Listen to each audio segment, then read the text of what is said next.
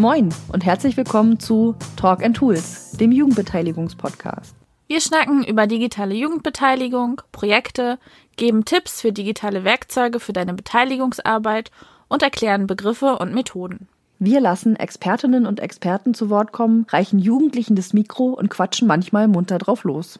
Wir, das sind Marie-Lise Kutzer und Katharina Blum vom Jugendmedienverband Mecklenburg-Vorpommern. Das Projekt Digitale Jugendbeteiligung wird gefördert vom Ministerium für Soziales, Integration und Gleichstellung des Landes Mecklenburg-Vorpommern. Moin Katha. Moin Marie. Herzlich willkommen zu einer neuen Folge unseres Podcasts Talk and Tools. Diesmal haben wir es sehr gemütlich. Wir sitzen nämlich in der unteren Hälfte eines Doppelstockbetts, das wir mit Decken verkleidet haben. Einfach nur mal so oder wie kommt das?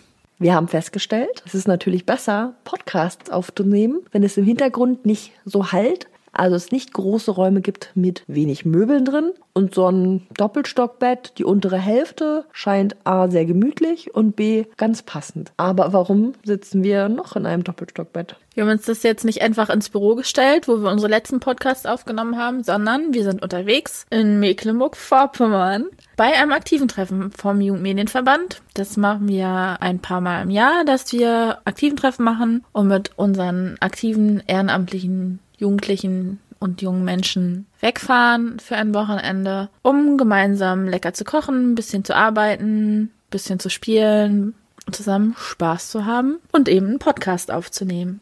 Ich hoffe übrigens, dass die anderen, die gerade nicht mit uns Podcasts aufnehmen, vielleicht äh, Mittag machen. Das werden wir sehen, wenn wir fertig sind mit dieser Folge. Warum wir aber eigentlich diesen Podcast aufnehmen, ist nicht, um über Doppelstockbetten und leckeres Mittag zu reden, sondern um weiterzumachen in unserem A bis Z der Jugendbeteiligung. Und wir sind beim Buchstaben C und D angekommen.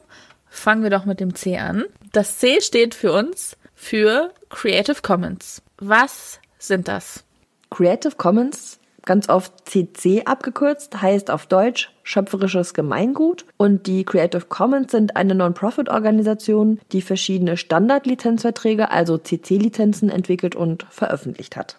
Die Creative Commons wurden 2001 in den USA gegründet und schon ein Jahr später veröffentlichten sie die ersten CC-Lizenzen.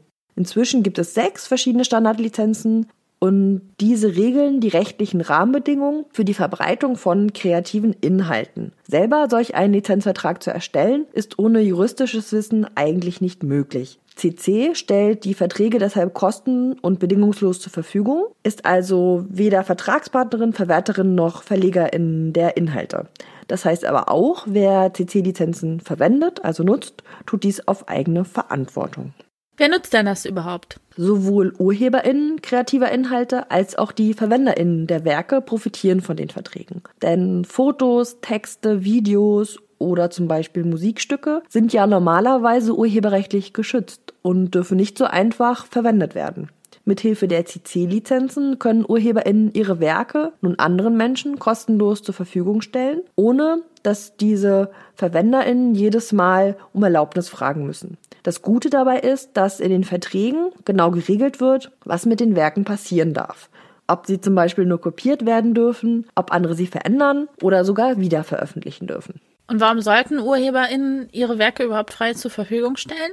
Es gibt einige gute Gründe, warum ich meine Inhalte zum Beispiel kostenlos anbiete. Zum einen hilft es der Verbreitung meines Werkes, also ich könnte bekannter werden und auch noch namenlose Urheberinnen könnten dadurch ihren Durchbruch erlangen. Manche SchöpferInnen sehen gerade in der Verwendung und Wiederverwendung des eigenen Werkes das künstlerische Potenzial. Die UrheberInnen sehen die von ihnen erstellten Inhalte als ein Gemeingut an und finden es wichtig, dass sie allen frei zugänglich sind. Zum Beispiel das Curriculum Praxis Digitale Jugendbeteiligung von Jugendbeteiligen jetzt könnt ihr herunterladen und unter Berücksichtigung der CC BY SA 4.0 Lizenz abwandeln, nutzen und auch wieder veröffentlichen. Gleichzeitig schützen die CC-Lizenzen UrheberInnen auch vor Plagiaten, denn die Namen sind oft Teil der Lizenzangabe, was es BetrügerInnen schwerer macht, sich als SchöpferInnen des Werkes auszugeben. Außerdem muss jede Person, die ein Werk nutzt, den Namen des Urhebenden nennen. Vielen Dank an der Stelle auch an Jugendbeteiligen jetzt, dass ihr eure Infos und Texte zum Thema digitale Jugendbeteiligung unter CC-Lizenz stellt und wir sie, wenn wir euren Namen nennen, weiterverwenden dürfen. Eine Frage von mir an alle Podcast-HörerInnen. Arbeitet ihr eigentlich schon mit CC-Lizenzen oder ist das was ganz Neues für euch? Was haben denn CC-Lizenzen mit Open Educational Resources zu tun und was ist das überhaupt? Wenn wir uns Creative Commons angucken, lohnt es sich auch auf die OER, also die Open Educational Resources, zu schauen. Open Educational Resources sind nach der Definition der UNESCO Bildungsmaterialien jeglicher Art und in jeglichem Medium, die eben unter einer offenen Lizenz veröffentlicht werden. Eine solche offene Lizenz ermöglicht den kostenlosen Zugang sowie eben das Nutzen, Bearbeiten und Weiterverbreiten durch andere ohne oder mit geringfügigen Einschränkungen. Open Educational Resources können dabei einzelne Materialien, aber auch komplette Kurse oder Bücher umfassen. Jedes Medium kann verwendet werden.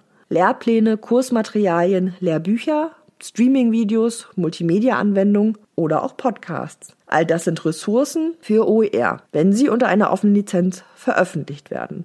Auch wir veröffentlichen diesen Podcast unter einer CC BY-Lizenz, genauso wie auch die MOOCs zum Thema digitale Jugendbeteiligung und zu den Rechten von Kinder- und Jugendbeteiligung. Jetzt hast du schon über verschiedene Lizenzen geredet. Welche gibt es denn überhaupt und wozu nutzt man die? Es gibt sechs verschiedene CC-Lizenzen. Wir gucken uns hier heute aber eher drei ein bisschen genauer an, denn wenn wir auch das Thema offene Bildungsmaterialien ernst nehmen wollen, gibt es drei Optionen, die ohne oder nur mit geringfügigen Einschränkungen nutzbar sind. Zum einen gibt es die Lizenz CC BY. Hier muss bei der Weiterverwendung der Name der Urhebenden genannt werden. Dann gibt es die CC BY SA Lizenz. Hier muss bei der Weiterverwendung auch wieder der Name genannt werden und wenn das Material geremixed, verändert, anderweitig genutzt wird, darauf aufgebaut wird und wieder veröffentlicht wird, darf dieses neue Material auch nur unter derselben Lizenz, also wieder einer CC by SA Lizenz, verbreitet werden. Dann gibt es noch die dritte Option. Dabei werden die eigenen Werke in die Gemeinfreiheit oder auch Public Domain entlassen. Das heißt, sie stehen allen zur Verfügung zum Nutzen und um das eindeutig zu kennzeichnen, gibt es die CC0 oder CC0 Lizenz. Nachlesen könnt ihr das auf creativecommons.org. Da könnt ihr auch nachschauen und einer Schritt-für-Schritt-Anleitung folgen, wenn ihr ebenfalls eure Materialien, Fotos, Texte frei lizenzieren wollt. Folgt der Schritt-für-Schritt-Anleitung, damit ihr da die richtigen Angaben macht, damit auch alle anderen weiter das gut nutzen können. Was für weitere Internetseiten gibt es dann noch, wo man das finden kann? Und wie kann man das überhaupt für die Beteiligungsarbeit nutzen? Also neben der Seite creativecommons.org gibt es auch die Seite open-educational-resources.de, wo ihr genau zu den zwei Themen euch grundsätzlich nochmal informieren und Sachen nachlesen könnt. Als Tipp zum Thema freie Bildungsmaterialien finden oder erstmal suchen, gibt es die Seite oerhörnchen.de. Die hat Matthias Andrasch im September 2017 erstmals als Open Source Projekt veröffentlicht und dann mit weiteren EntwicklerInnen dran gearbeitet. Da könnt ihr, wie gesagt, freie Bildungsmaterialien finden. In unserer Beteiligungsarbeit brauchen wir ja manchmal für die Öffentlichkeitsarbeit zur Bebilderung von Projekten, aber vielleicht auch als Inspirationsquellen Fotos. Da kann ich euch unsplash.com empfehlen. Wenn ihr Sachen erklären wollt oder anderweitig illustrieren wollt, könnt ihr Doodles nutzen. Da gibt es die Seite opendoodles.com und es gibt auch Emojis, die wir nutzen können unter Creative Commons Lizenz. Die findet ihr unter emoji.aranya.com. Vielen Dank an Nele Hirsch an dieser Stelle vom E-Bildungslabor, die immer in ihrem zweiwöchigen Newsletter ganz viele solcher Tipps teilt. Musik brauchen wir ja auch. Zum Beispiel in unserem Podcast haben wir einen Jingle am Anfang, Zwischenthemen und am Ende. Und auch das steht unter Creative Commons Lizenz. Und wenn ihr Musik braucht für Videos, für Filme, für eure nächste Insta-Story, dann schaut doch mal zum Beispiel auf bandsounds.com, bei joshwoodward.com oder auch bei audionautics.com. Dort gibt es viele super verschiedene Musikstücke, die ihr in Teilen oder in Gänze nutzen dürft, meist unter Angabe des Namens der UrheberInnen. Dankeschön, Katha. Alle Links findet ihr auch in unseren Shownotes. Kommen wir nun zum Buchstaben D. Der steht in unserem A bis Z der Jugendbeteiligung für die DSGVO. Was ist das nun wieder? Ganz oft ist die DSGVO ein Totschlagargument. Eigentlich ist die DSGVO die Datenschutzgrundverordnung. Das ist eine Verordnung der Europäischen Union. Diese regelt die Verarbeitung personenbezogener Daten, also Namen, Adressen, Geburtsdaten. Und das wurde EU-weit angepasst. Das Ziel ist der Schutz der personenbezogenen Daten innerhalb der EU. Seit dem 25. Mai 2018 gilt die DSGVO für uns alle, nachdem es eine zweijährige Übergangsfrist gab. Es gab natürlich vorher auch schon eine Datenschutzrichtlinie. Diese waren aber in den einzelnen Staaten sehr unterschiedlich und auf nationalem Datenschutzrecht basierend. Und durch die EU-Datenschutzgrundverordnung ist das nun alles vereinheitlicht worden. Dahinter steckt das Grundrecht auf Datenschutz, das im Artikel 8 der Charta der Grundrechte der EU festgeschrieben ist. Und was heißt das jetzt für unsere Arbeit? Für unsere Jugend- und für unsere Beteiligungsarbeit müssen wir nochmal kurz schauen. Bei der DSGVO gilt nämlich das Verbotsprinzip. Das heißt, die Verarbeitung personenbezogener Daten ist erstmal verboten, solange sie nicht ausdrücklich erlaubt ist. Wir haben dabei als Individuen, genauso wie unsere Teilnehmenden, einige Rechte, nämlich das Recht auf Auskunft, was passiert mit unseren Daten. Wir dürfen die Verarbeitung einschränken, also wofür darf es genutzt werden.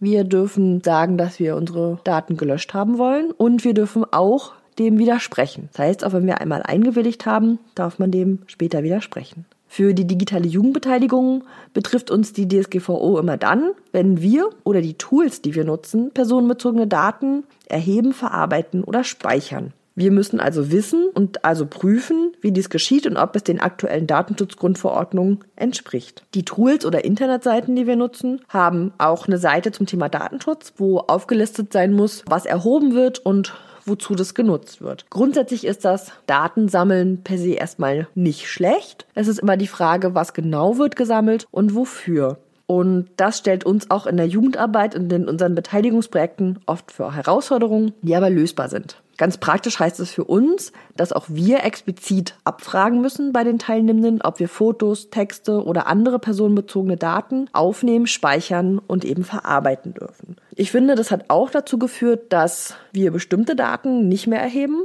Unsere Teilnehmendenlisten sind überarbeitet worden. Das nehme ich auch bei anderen Kolleginnen und Kollegen wahr. Denn wir haben geschaut, was für Daten müssen wir wirklich erheben, um zum Beispiel unsere Projekte abrechnen zu können. Da haben wir früher viel mehr Daten abgefragt. Die brauchen wir aber nicht. Und gleichzeitig produzieren wir ein bisschen mehr Papier, weil wir sehr explizit abfragen und erklären, wofür wir zum Beispiel Fotos verwenden. Aber das ist ja total okay zu wissen und dem explizit zuzustimmen, wofür Sachen verwendet dürfen. Dabei ist es auch so, in der Jugendarbeit und in unserer Kinder- und Jugendbeteiligung arbeiten wir natürlich mit auch jungen Menschen und Dabei ist wichtig, dass bei allen unter 16 Jahren die Eltern dem grundsätzlich zustimmen oder widersprechen müssen bei diesen Erlaubnissen zur, für Fotos und weitere personenbezogene Daten. Natürlich finde ich, sollten auch Kinder und auch Jugendliche dem auch selber noch zustimmen oder widersprechen dürfen.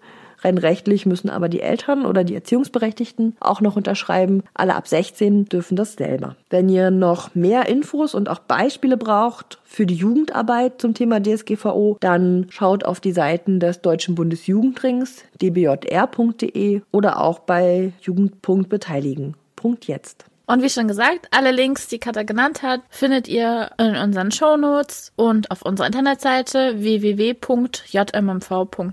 slash podcast. Da könnt ihr auch die ganzen Inhalte und Infos nochmal nachlesen. Unser A bis Z der Jugendbeteiligung findet ihr auch schon auf Instagram. Unser Instagram-Profil ist digitale Jugendbeteiligung.